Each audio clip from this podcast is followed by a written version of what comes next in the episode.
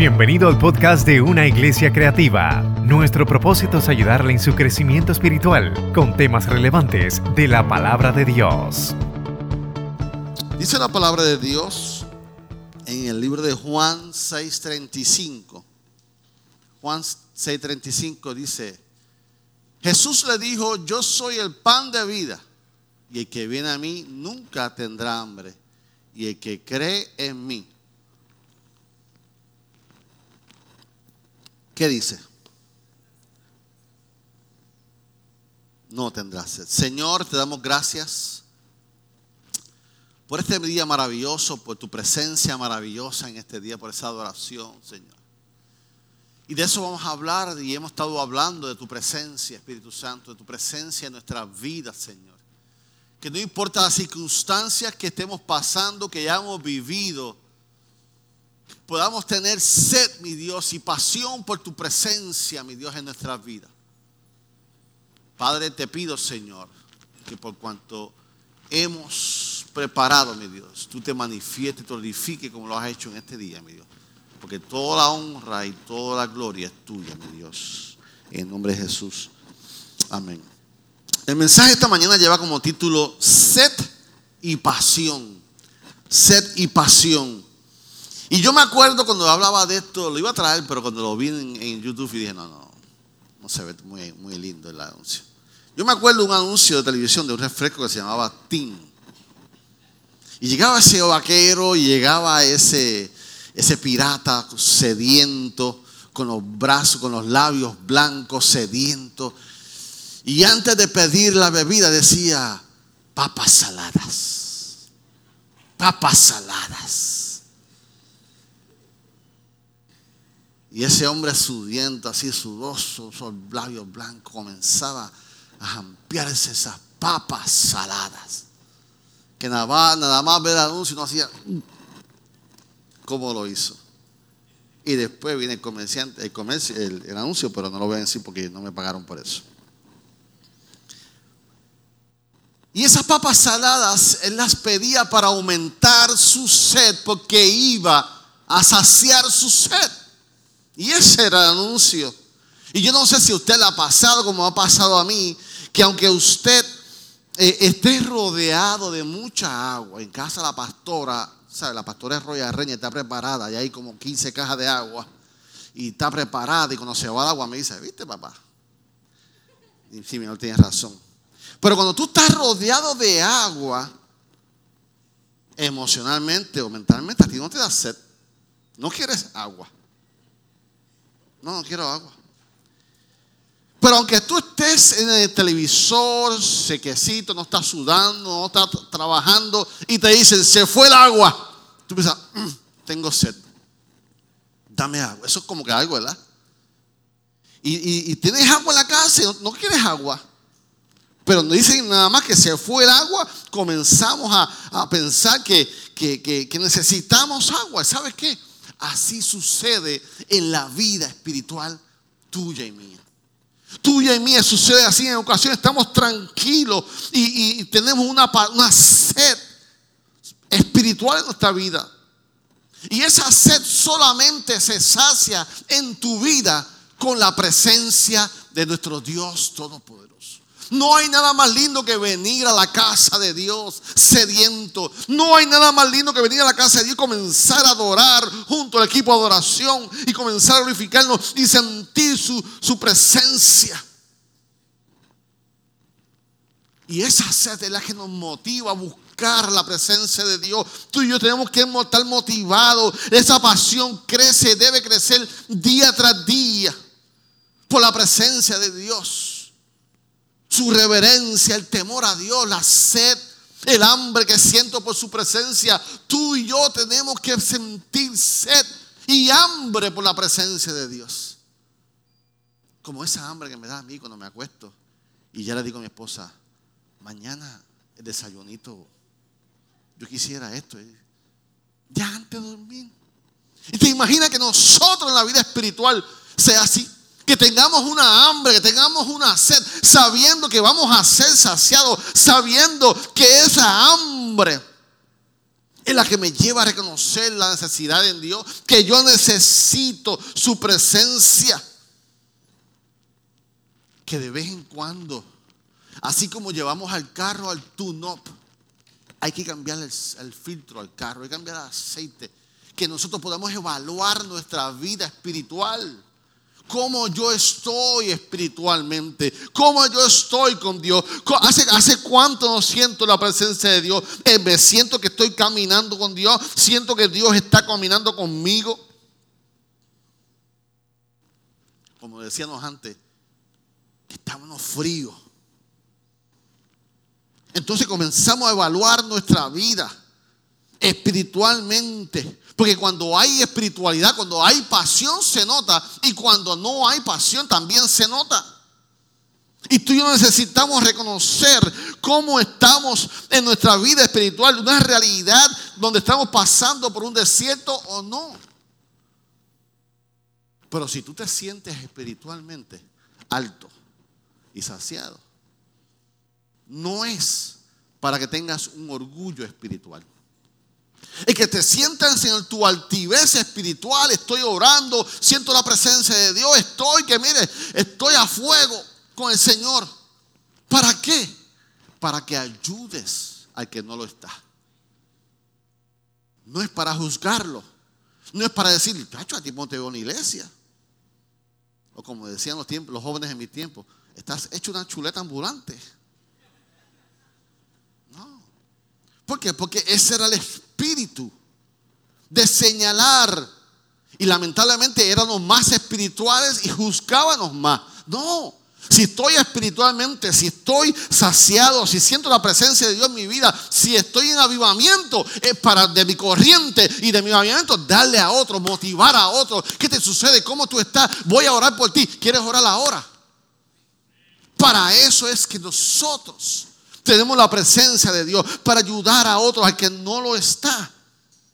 Pero si tú te encuentras hoy que no estás en tu altura espiritual, tú puedes decir, ese no es mi propósito, ese no es mi destino. Estoy pasando por el proceso, pero sabe que no es tu propósito. Así que tú tienes que acordarte de aquellos momentos de gloria Tú y yo hemos tenido momentos de gloria. Oh, yo me acuerdo de esos campamentos de jóvenes cuando yo iba. Yo me acuerdo que cada vez que yo bajaba del monte, yo me acuerdo cada vez que, que, hemos tenido momentos espirituales poderosos, experiencias sobrenaturales. Y yo quiero decirte a ti que todavía estamos a tiempo, ya estamos viviendo un, un mover lindo en la iglesia y tienes que aprovechar la presencia de Dios en tu vida. Entonces, tú puedas tener en mente en, la presencia de Dios en tu vida. De tal manera que cuando tú sientas que en tu presencia de Dios no está en tu vida, tú puedes entender que hay más para ti. Que el deseo de Dios es que la presencia de Dios te cubra en tu tristeza, en tu alegría, en tu soledad, en tu proceso. La presencia de Dios está disponible, no importa lo que estés pasando en estos momentos. Que tú puedas entender que sin la presencia de Dios cosas son diferentes. Que entonces estamos de pie, vamos a la iglesia, estamos buscando de Dios, ¿por qué? Por su misericordia, por su gracia. Y pastor, estoy de pie, por su gracia. Estoy adelante, por su misericordia. Estoy aquí, por su amor. Pero hay más para ti y más para mí. Entonces que nosotros podamos tener sed que tú puedas vivir una vida de, una sed espiritual, de un anhelo eh, de, espiritual, de, de que tú puedas tener una pasión por buscar de Dios.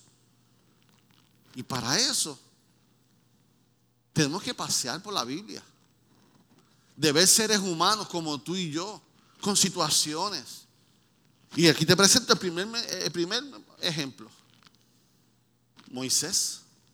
Moisés vemos que entonces desde el momento que Moisés reconoció que era la presencia de Dios, desde el momento que Moisés reconoció que era, que sabía, que se sentía lo que era la presencia de Dios allá en el desierto, Moisés decidió jamás volver a vivir su vida sin la presencia de Dios. Una vez que tú pruebas la presencia de Dios, una vez que tu vida se ha llenado de la presencia de Dios. Yo se lo enseñaba a Revolution así mucho tiempo. Mucho tiempo atrás yo le, explicaba a Revolution por qué, por qué la gente cuando se aparta comienza a hacer cosas que antes no hacía. ¿Por qué los jóvenes y la gente comienzan a probar hasta drogas y llegar a otros sitios que nunca habían llegado? ¿Por qué? Porque cuando tú llegas a Cristo es la única vez en que tu corazón es completamente lleno. Y cuando te apartas de Él, tú comienzas a llenar tu corazón como un rompecabezas. Y voy a comprar un carro. Y voy a comprar una casa. Y el corazón comienza a llenarse. Voy a conseguir un novio nuevo un trabajo nuevo. Me voy a poner el pelo. Me voy a poner las uñas. Y todo eso nos llena el corazón.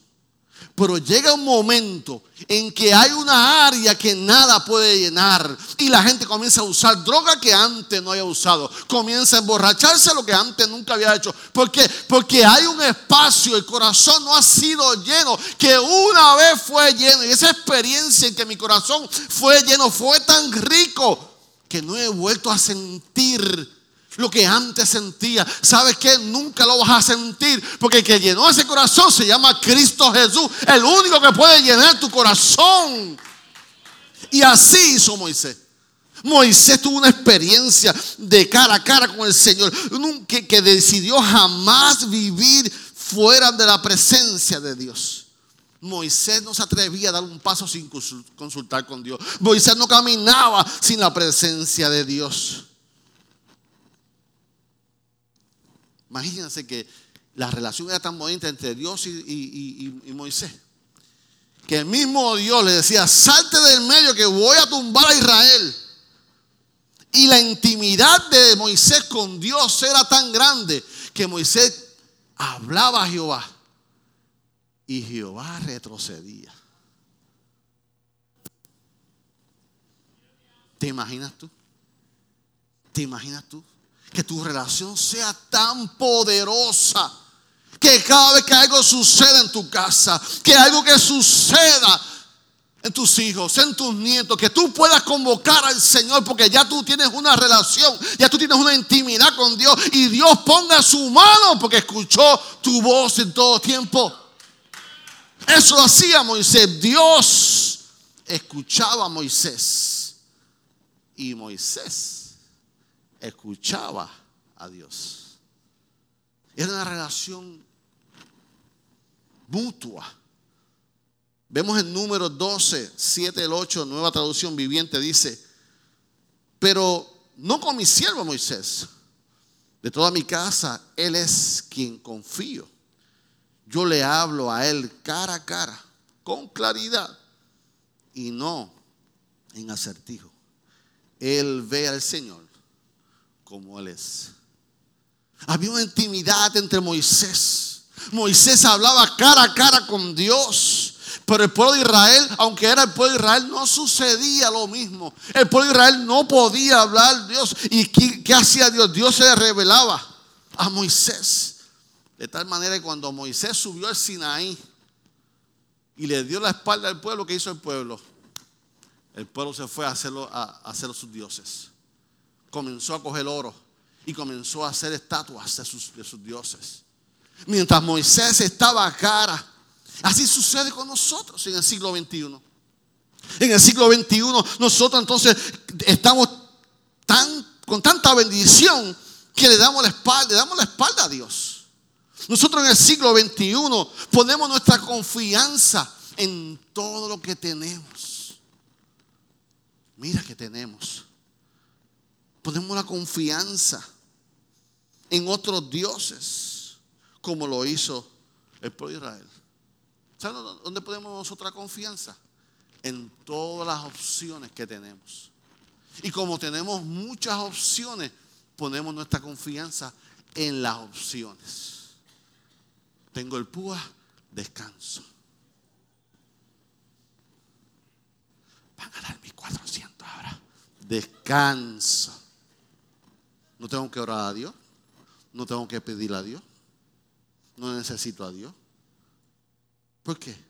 Porque tengo opciones. Entonces, el ser humano, mientras más opciones tiene, menos usa su fe. Menos usa su fe. Solo usamos la fe cuando necesitamos a Dios.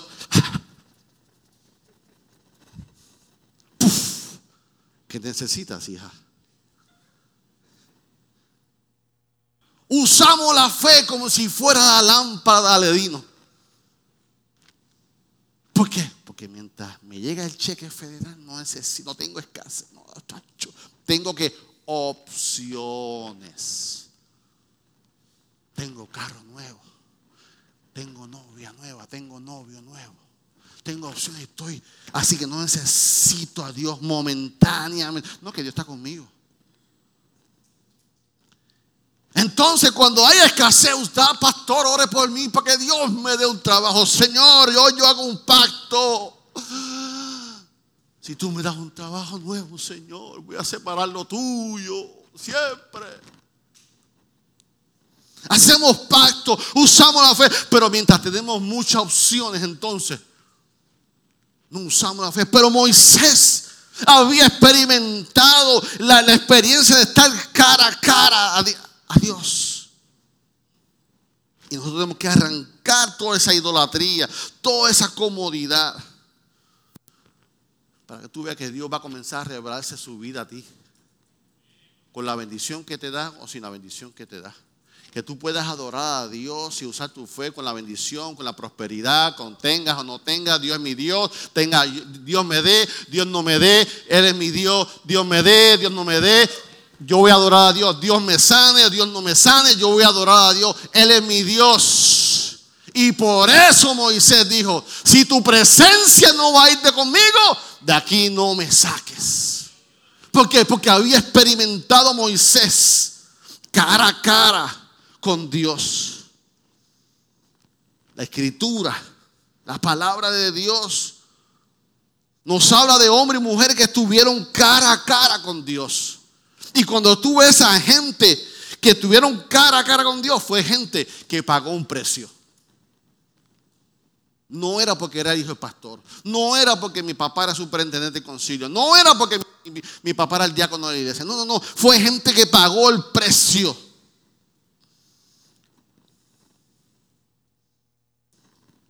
Cuando tú pagas el precio en tu vida espiritual.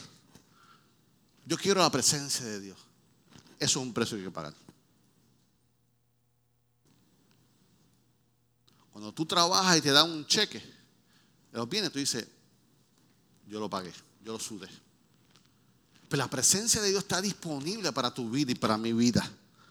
Pero tiene un precio. Ese fuego, esa gloria que nos conduce a la santidad y a la pureza, requiere que no se tú andes en pureza y que tú andes en santidad. Precio, tú tienes que pagar un precio por ella. Y por eso en la iglesia cristiana de Manuel, en mi crisis, en mi COVID, luego de tres días que mi esposita me cuidó, comencé a encerrarme en la oficina a buscar de Dios y Dios puso esto en mi corazón. Dios habló en mi corazón. David, ¿tú quieres ayudamiento? Hay que pagar un precio. Hablé con los diáconos cuando regresé. Hablé con los pastores. Pantalla. Volvemos con el push. Pray until something happen. Orando hasta que algo suceda. ¿Cuántos quieren que algo suceda? Algo más poderoso sucede en tu vida. Te hablé con los diáconos. Les presenté lo que Dios puso en mi corazón. ¿Queremos un avivamiento? Sí, sí, pero queremos un avivamiento de almas que vengan a los pies de Cristo. Porque ese es el propósito de la iglesia. No es llamar a Estados Unidos a todos que se trasladaron de iglesia y decirles, vengan, vengan a la iglesia. No, esa gente está en su iglesia gozando. Ese no es el propósito de la iglesia. El propósito de la iglesia es buscar las almas que no tienen a Cristo. El que tiene su iglesia, gloria a Dios, que siga creciendo, pero nuestro propósito es buscar un avivamiento de almas que vengan a Cristo, buscar un avivamiento para mi vida, para tu vida personal, buscar un avivamiento para tu matrimonio, para otros niños, para otro ministerio, pero para eso hay que pagarle un precio. Por eso a partir de marzo, de abril, perdón, comenzamos con push. En la visión que Dios me dio nueva de abril a agosto está el push. El push va a comenzar con los diáconos y con los pastores y con el gobierno solamente. Vamos hasta las puertas cerradas. Un grupo escogido por el momento. Y gradualmente, gradualmente. Porque los primeros que tienen que pagarle el precio somos nosotros, el liderato de la iglesia. Somos nosotros los pastores. Somos nosotros los diáconos. Somos nosotros el gobierno. Y vamos a comenzar a orar hasta que algo suceda. Tenemos que aprender y tenemos que entonces sacar de nuestra vida que la pereza espiritual, sacar la comodidad, la conformidad, sacar todo eso que nos, ha traído el COVID, este distanciamiento espiritual. Nos hemos distanciado hasta de Dios espiritualmente. No. ¿Cómo vamos a regresar a Dios? En una relación de cara a cara. Porque no va a haber avivamiento. Avivamiento no es gozarnos el, coro nada más. Avivamiento es una relación de tú y yo con Dios. Y eso va a ser el push. El push es pura oración. Nadie va a predicar, nadie va a cantar. Es tú y yo, Dios, de cara a cara rompiendo mi pereza, rompiendo mi ego, rompiendo todo. Ay, pastor, pues, eso, suena difícil, eso suena.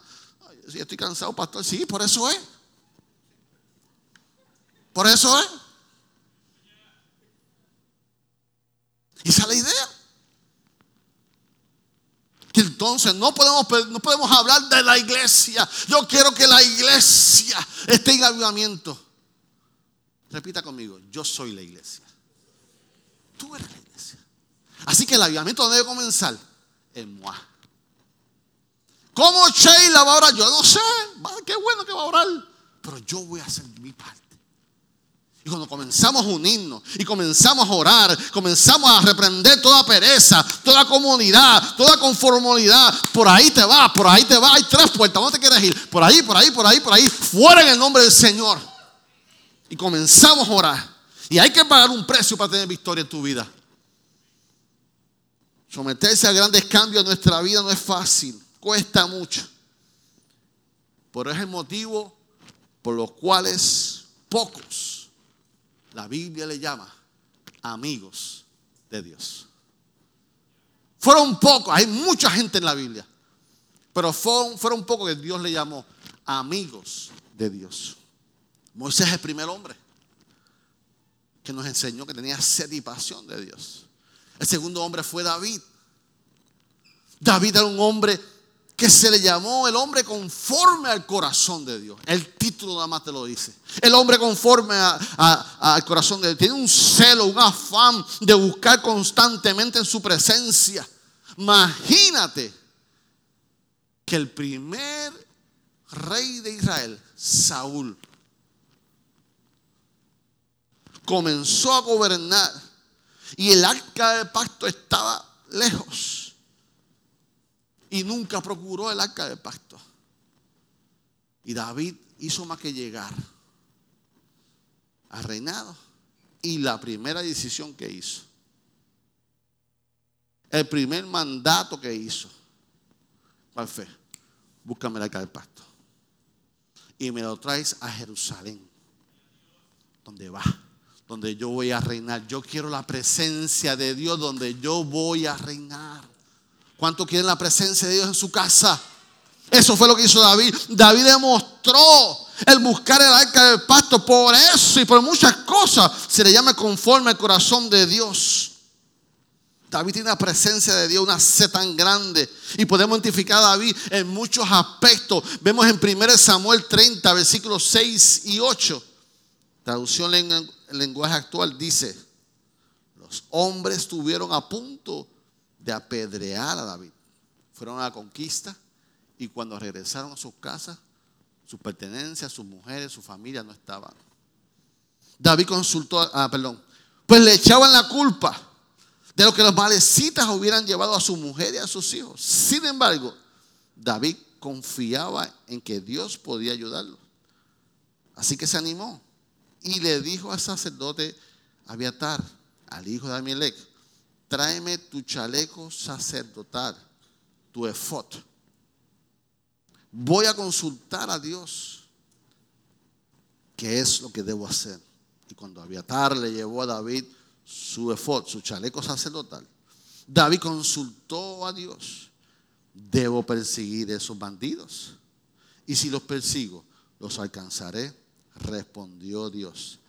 Persíguelos, porque vas a alcanzarlos y también vas a recuperar lo que se robaron. David era un hombre que tenía sed de Dios. David era un hombre que tenía pasión de Dios. David no se movía sin la presencia de Dios. Así que por eso que vemos a un hombre modelo David como el corazón conforme a Dios. David fue un modelo que tenía sed y pasión por la presencia de Dios. Tercero y último, Eleazar. Hay un hombre que se llamaba Masquil. Masquil era uno descendiente de los hijos de Coré. Obviamente era levita. Los levitas eran los que estaban a cargo de llevar la adoración en esos tiempos. Eran el equipo de adoración, pero era por familia. Tú eras parte de la tribu de Leví, tú eras levita para siempre. Ese era su destino, ese era su propósito. Fueron consagrados, fueron separados, vivían del altar. Y vemos entonces Masquil. De tal manera que David designó, dice los comentaristas bíblicos, que David designó a la familia Coré para que sirvieran como directores de coro y continuaran siendo los músicos del templo por los 100 años.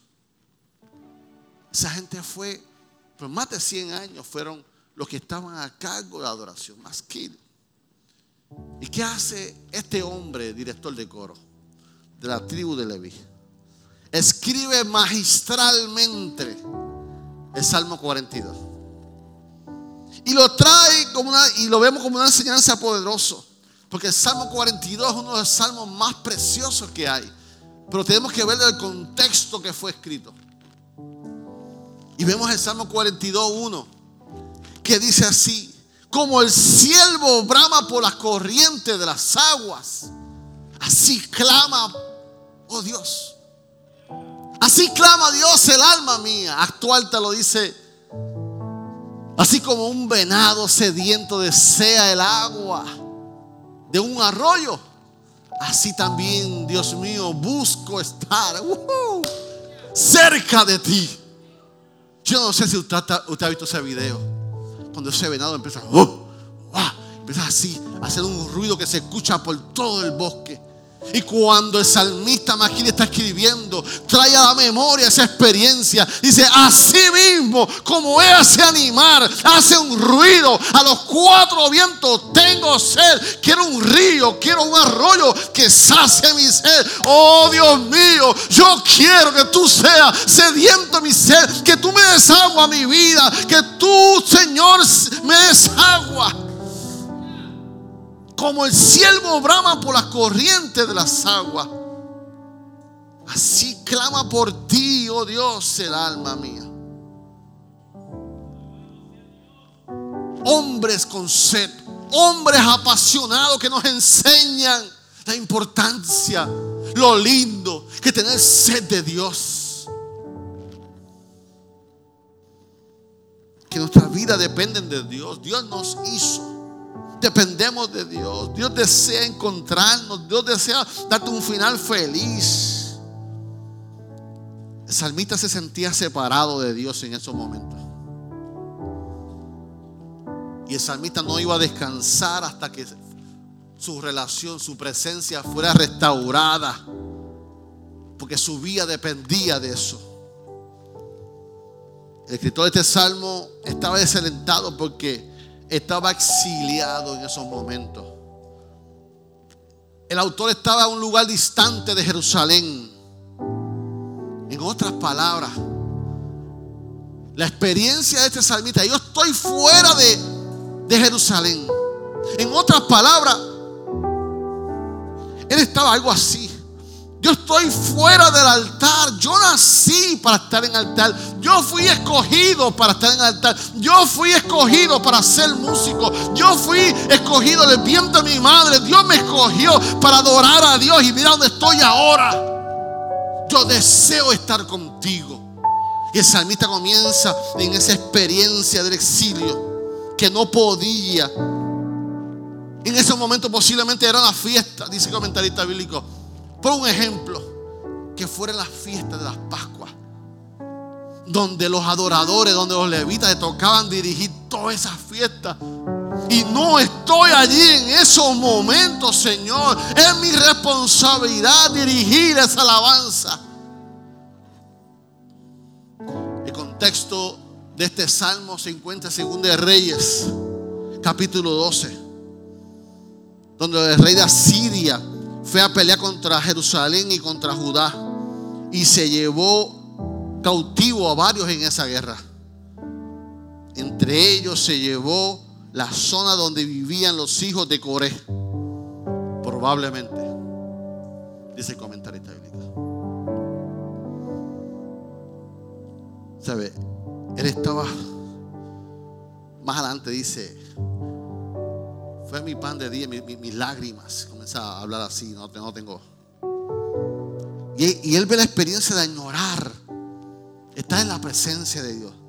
De tal manera que en el 42.6, Reina Valera dice, Dios mío, mi alma está batida en mí. Me acordaré por tanto de ti desde la tierra de Jordán y de Armonitas desde el monte de Misar. En otras palabras, estaba visualizando su casa. Él estaba visualizando. Traducción en lenguaje actual dice, me siento muy angustiado. Y por eso pienso en ti. Las olas de tristeza se han has mandado sobre mí. Son como un mar agitado. Y como vientos cascadas descienden de los, de los cerros. De los cerros, de los montes de Hermón y Misar y se estrellan en el río Jordán. O sea, que caen a lo, lejos. Aquí vemos tres cosas en este, en este versículo. Número uno, que el autor estaba deprimido. El autor estaba triste.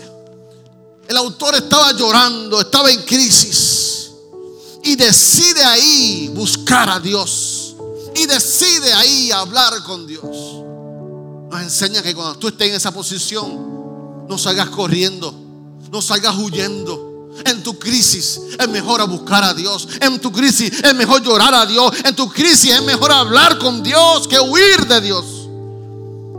Segundo que el autor nos enseña es que se lo llevaron fuera de Jerusalén como esclavo a otro lugar comenzó a recordarse su tierra, su trabajo, su responsabilidad que le apasionaba. Y número tres, lo que nos enseña este autor es que en esos momentos que estemos pasando de crisis, de soledad, de depresión, sale en tu vida y en mi vida la mejor adoración. Sale en tu vida la mejor alabanza. Sale en tu vida el mejor salmo a nuestro Dios. Y por eso vemos ese salmo magistral, como el siervo brama por las corrientes de las aguas. Así clama por ti, oh Dios, el alma mía. Sed y pasión. Versículo 42, la primera parte, le dice, mi alma tiene sed de Dios. ¿De qué Dios? Del Dios vivo. Del Dios vivo dice viviente, tengo sed de Dios. ¿De qué Dios? Del Dios viviente. Lenguaje actual dice, tú eres el Dios de la vida. Anhelo, eso es, hermano, eso es romántico, hermano. Anhelo estar contigo. Tú puedes decir esa alabanza, Señor, yo anhelo estar contigo. Que tú puedas decir en tu soledad, Señor, anhelo estar contigo. Porque tú eres el Dios de mi vida. Porque tú eres el Dios viviente. El salmista nos enseña que tenía sed por Dios. En su declaración él dice definitivamente, tengo sed de ti. Que tú puedas reconocer que tu vida no es la misma. Y que tú puedas decir, hoy tengo sed de ti en mi vida. Me falta algo. Y es que tengo sed de ti. Él reconocía que en su vida faltaba algo. Tengo sed de ti. Pero no de cualquier cosa. Sino la presencia del Dios viviente. De la presencia del Dios de mi vida. Hoy es un buen día para que tú te presentes delante de Dios. Para que tú digas, Señor, yo quiero estar contigo.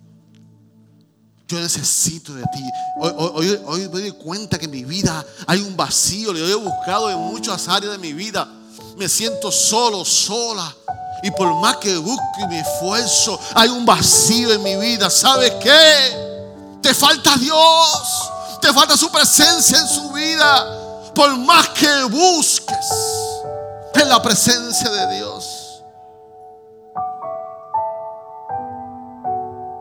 Sed de ti. Alguien puede decir, Señor, tengo sed de ti. Alguien puede decirlo esta mañana. Alguien puede levantar su mano y decir, Señor, tengo sed de ti. Díselo ahí. Señor, tengo sed de ti. Tengo sed de ti. Tengo sed de ti, Señor. Quiero estar contigo. Tengo sed de ti, Señor. Tengo sed de ti, Señor. En este cautiverio sale la, verdadera oración.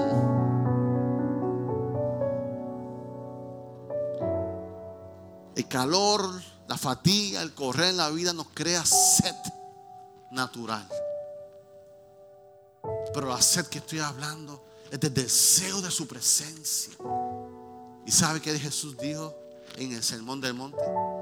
Bienaventurados los que tengan sed de justicia, porque ellos serán que saciados. Oh, tú se vas a ser saciada. Tú se vas a ser saciada. Mi sed ha sido saciada. Mi alma tiene sed de Dios, de Dios vivo. Tengo sed de ti. Y la segunda parte de 42. Yo, yo me lo imagino a él. Cuando dice, ¿cuándo vendré? Me presentaré delante de Dios. ¿Cuándo podré ir para estar delante de Él? Actual dice, quiero ir a tu templo cara a cara para adorarte. Yo imagino que mucha gente es de los puertorriqueños, nosotros somos de actual, lenguaje actual. Cuando llegó el COVID que cerramos la iglesia. Pastor, cuando abre el templo. Pastor, cuando hay culto. ¿Sabes qué? Llegó el momento. Llegó el momento. Para que tú puedas decir, yo quiero ir al templo cara a cara. Quiero ir a adorarte a ti, Señor. Estamos en la presencia de Dios que tú puedes decirle, Señor, tengo sed. Y aquí el salmista nos acuerda que delante de Dios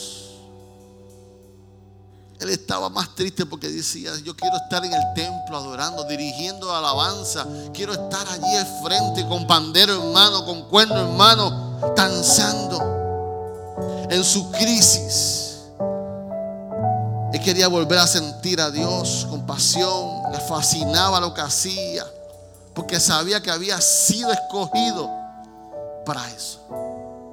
Pastor, Iglesia Cristiana de Manuel cuando tú podrás estar cara a cara con Él? Mujer que estás aquí. ¿Cuándo tú podrás estar cara a cara? ¿Cuándo podemos comenzar a decidir que estamos cara a cara? Hoy. Olvídate lo que no hiciste. Olvídate lo que, lo que, lo que no pudiste lograr. Dice en la calle el refrán, que nunca es tarde si la dicha es buena. Pero te lo voy a decir espiritual. Hoy puede comenzar el día que tú puedas decidir de ahora en adelante yo voy a caminar cara a cara. De hoy en adelante yo voy a vivir con sed. De ahora en adelante voy a vivir con pasión. Yo quiero adorar a Dios. Yo quiero caminar con Dios. Yo quiero estar con Él. Pasión y sed por buscar de su presencia. ¿Te gustaría entrar en esa caminar de tener sed y pasión por Dios? Pastor, ¿qué tengo que hacer? ¿Qué tengo que hacer? Tienes que pedirle al Espíritu Santo. Tienes que pedirle al Espíritu Santo que te dé el deseo. Dile, Espíritu Santo, yo deseo tener sed. Pastor, que yo no sé cómo eso funciona. Pastor, que yo no siento lo que ustedes sienten. Pastor, que yo no entiendo lo que usted me dice. Simplemente cuando ores, dile, Espíritu Santo dame sed de ti. Espíritu Santo deposita sed de ti. La Biblia nos enseña que tú y yo tenemos que continuamente estar llenos del Espíritu Santo. Que continuamente tú y yo tenemos que estar llenos del Espíritu Santo. Sin embargo, no podemos caminar sin el Espíritu Santo. Debemos de, caminar con el Espíritu Santo. Debemos estar llenos del Espíritu Santo. Debemos desear una experiencia sabes que cuando tú anhelas una experiencia con es que comienza todo. Todo lo que estamos aquí en el altar, comenzamos con una experiencia con el Espíritu Santo. Número uno, tú tienes que pedir la experiencia al Espíritu Santo. Número uno, tienes que pedirle que deposite sed en tu vida al Espíritu Santo. Tienes que entender que tu vida va a cambiar. Yo quiero cambiar mi vida espiritual, pero tienes que pedírselo al Espíritu Santo. Pero segundo, tienes que pedirle una experiencia personal con el Espíritu Santo. Y cuando el bautismo del Espíritu Santo llene tu vida, inicialmente va a comenzar algo sobrenatural en tu vida.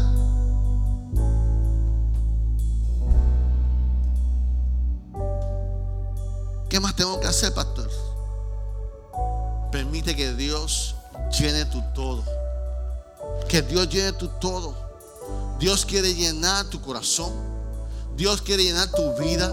Dios quiere transformar tu corazón, tu, vida, tu casa.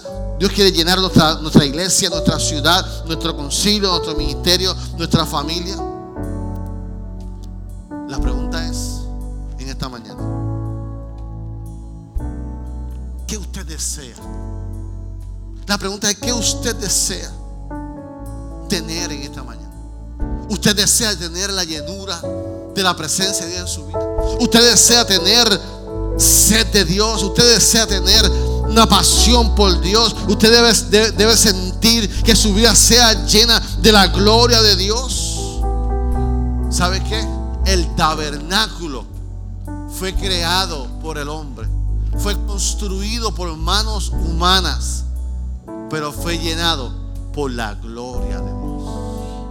Tu vida, así es. Tu vida, ya tú lo has desarrollado con el favor de Dios. Pero hoy, a partir de hoy, tú puedes pedir, Señor, llena mi vida con tu gloria. Y todo comienza con mi vida. Algo personal. Yo quiero una experiencia. Ponte en pie conmigo esta mañana.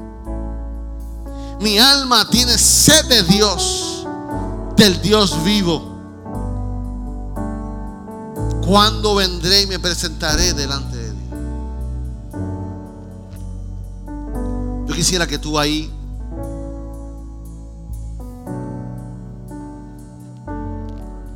que tú ahí cerrara tus ojos.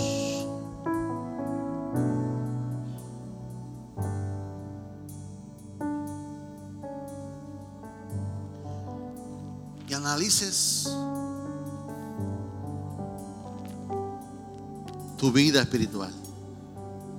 ¿Tú estás conforme con tu vida espiritual? ¿O tú entiendes que necesitas más de Dios? ¿Cuántas cosas has probado y sigues sintiéndote igual. Padre, adoración. Yo vengo a tu presencia en esta mañana.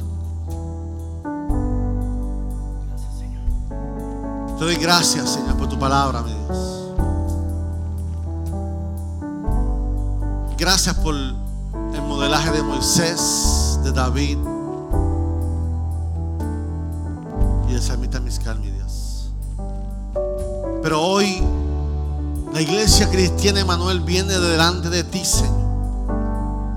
Recibiendo este mensaje, mi Dios.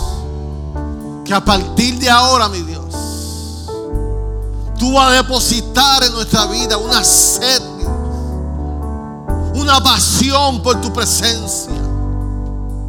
Una sed por tu presencia, una pasión por tu presencia.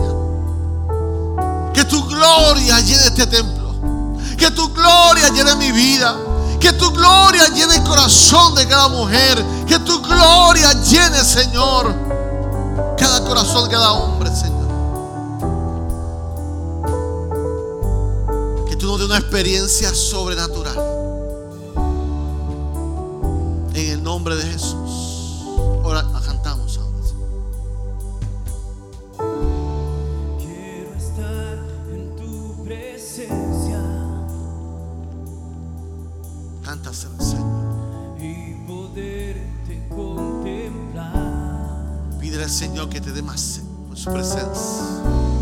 Necesito estar contigo. Sí, Señor. Necesito adorar. Aleluya.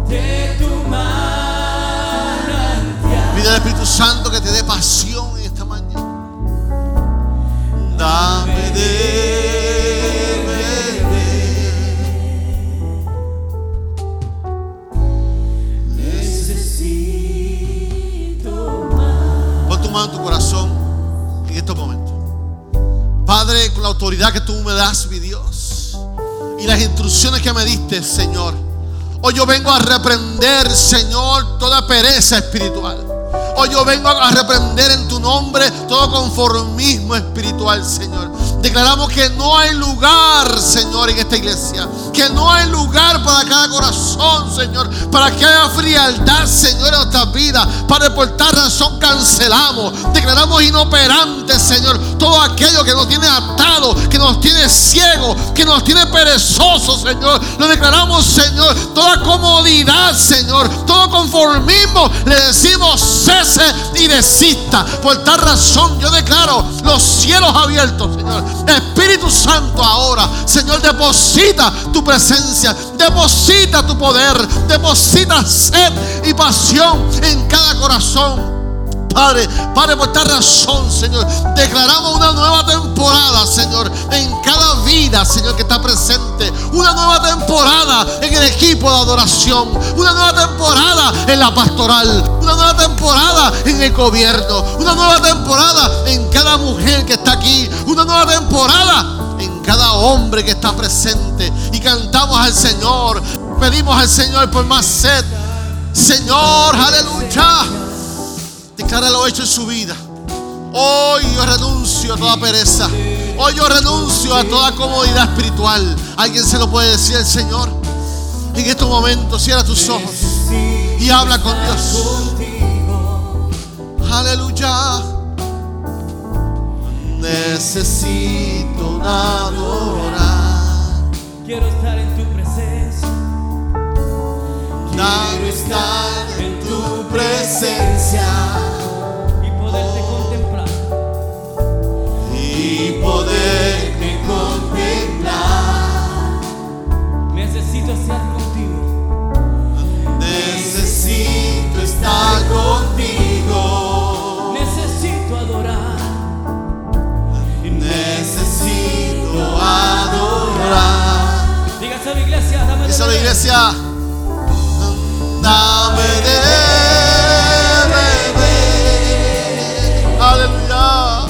Adora a su Dios, iglesia. Espíritu Santo de Dios. Espíritu Santo, llena. Llena este momento, Espíritu Santo. Oh, deposita la pasión. Deposita la sed, Señor. necesito más. Necesito más.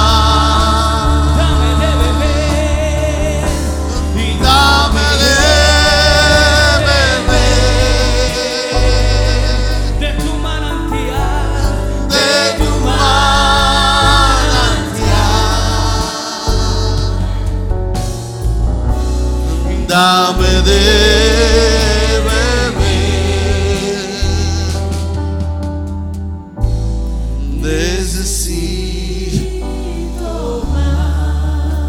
Yo pedí a Elaine Nieve que pase al frente. ¿Sí? Pastora Ángela, por favor. Elaine, vente por aquí, en medio ahí. Mirándome a mí. A mí. Elaine, compañero de trabajo y la pasamos bien. Y hablamos mucho en la barriga de los aviones. Le di consejos. Y en un momento me dijo, ¿cómo fue tu llamado al ministerio? Hombre y converso. No tenía conocimiento. Y comencé a hablarle de cómo Dios me escogió. Comencé a hablarle de esa experiencia que después Revolution en el 18 se la cuenta. Cuando terminé de contar esa experiencia, al momento, el Espíritu Santo me trajo a tu vida en la barriga del avión, sudando. Allí, allí estaba Dios. Y Dios me dio instrucciones para ti esta mañana. Iglesia, este año la pastoral decidió hacer un equipo nuevo de, de liderato que, que dirigiera Revolution bajo la supervisión de los pastores de, jóvenes. Escogimos a Eileen, una joven que tiene sed y pasión por Dios. Una joven que tiene una sed grande. Y por cuanto tiene sed, Dios está usándola poderosamente. Y ese es solamente el comienzo, Ilén. Y cuando yo contaba a mi compañero esa experiencia, yo decía, así era yo. Y me acordé del día que tuve la experiencia con Dios. Porque yo no quería ser pastor. Como hijo pastor yo no quería. Pero Dios tiene otros planes para ti. Dios tenía otros planes para mí. Y en ese día yo pasé al altar como hoy, como. Y hoy como tu pastor, en obediencia a Dios. Hoy yo vengo a ungirte. En obediencia a Dios. ¿Qué, qué tal iglesia si extiende su mano sobre Ilén? Padre, en estos momentos, mi Dios. Así como llamaste a Samuel, mi Dios, temprana edad. Así como ungiste a David, Señor, frente a sus hermanos. Padre, hoy yo vengo en obediencia, mi Dios, como su pastor. Hoy yo vengo en obediencia como su padre espiritual. Hoy yo vengo en obediencia como tu hijo, Señor. A ungirla, a separarla para el ministerio, Señor. Que sea en este altar donde ella conoció. Este altar donde tú la escogiste. Por tal razón, Padre, hoy la ungimos para tu servicio. Hoy la separamos para tu servicio. Tu gracia está en su vida. Tu favor está en su vida. Su misericordia. Pero ahora, Padre, una doble porción de tu espíritu. Una doble porción de tu espíritu, Señor. Padre, Señor, rompe el cuerno del aceite sobre su vida. Padre, Señor, que no tenga temor. Porque eres tú que la escogiste. Que no tenga inseguridad, Señor. Porque lo que no tiene ella, lo tienes tú, Padre. Padre, Señor, que ella imponga manos. Que ella unja, Señor. Porque está separada para ti, Señor. Por tal razón, Señor, Hoy yo le declaro ungida, separada, consagrada para ti, para que tu nombre sea exaltado. Cuídala, protégela. Y ahora te pido, Señor, por quien va a ser su futuro compañero, que esté alineado contigo, Señor. Padre, reprendemos y cancelado todo lobo que venga, Señor, a, tu, a la oveja, Señor, a tu cordero, Señor. Separa a un hombre que la ame, que la respete, que sea alineada a su llamado, mi Dios. Donde quiera que esté, Señor, lo bendecimos. Lo separamos para ella, Señor. Y que en tu tiempo, Señor, en tu tiempo, Señor, porque todo es mejor en tu tiempo, Señor. Padre, Señor, gracias por este momento. Marca su vida con la experiencia del Espíritu Santo, Señor, como marcaste la mía, Señor. Un día yo dije que no quería, Señor. Y luego de esa experiencia, Señor, cambiaste mi corazón, cambiaste mi mente, cambiaste mi vista, cambiaste mi sentir, Señor. Que así como lo hiciste conmigo, Señor, lo multipliques a ella, Señor. En el nombre de Jesús lo declaramos hecha. Espíritu Santo de Dios. Espíritu Santo de Dios. Llena su vida. Espíritu Santo de Dios, da una doble porción de tu espíritu. Espíritu Santo, ahora que ríos de agua viva comiencen a correr por su ser, Señor. Que esa llama del fuego comience a encender y aumentarlo, Señor, que tú has puesto en su vida, Señor. En el nombre de Jesús. Amén. Dame de beber.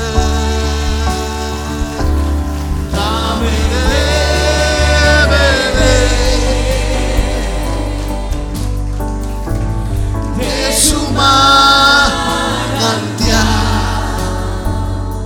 dame de beber. Dame de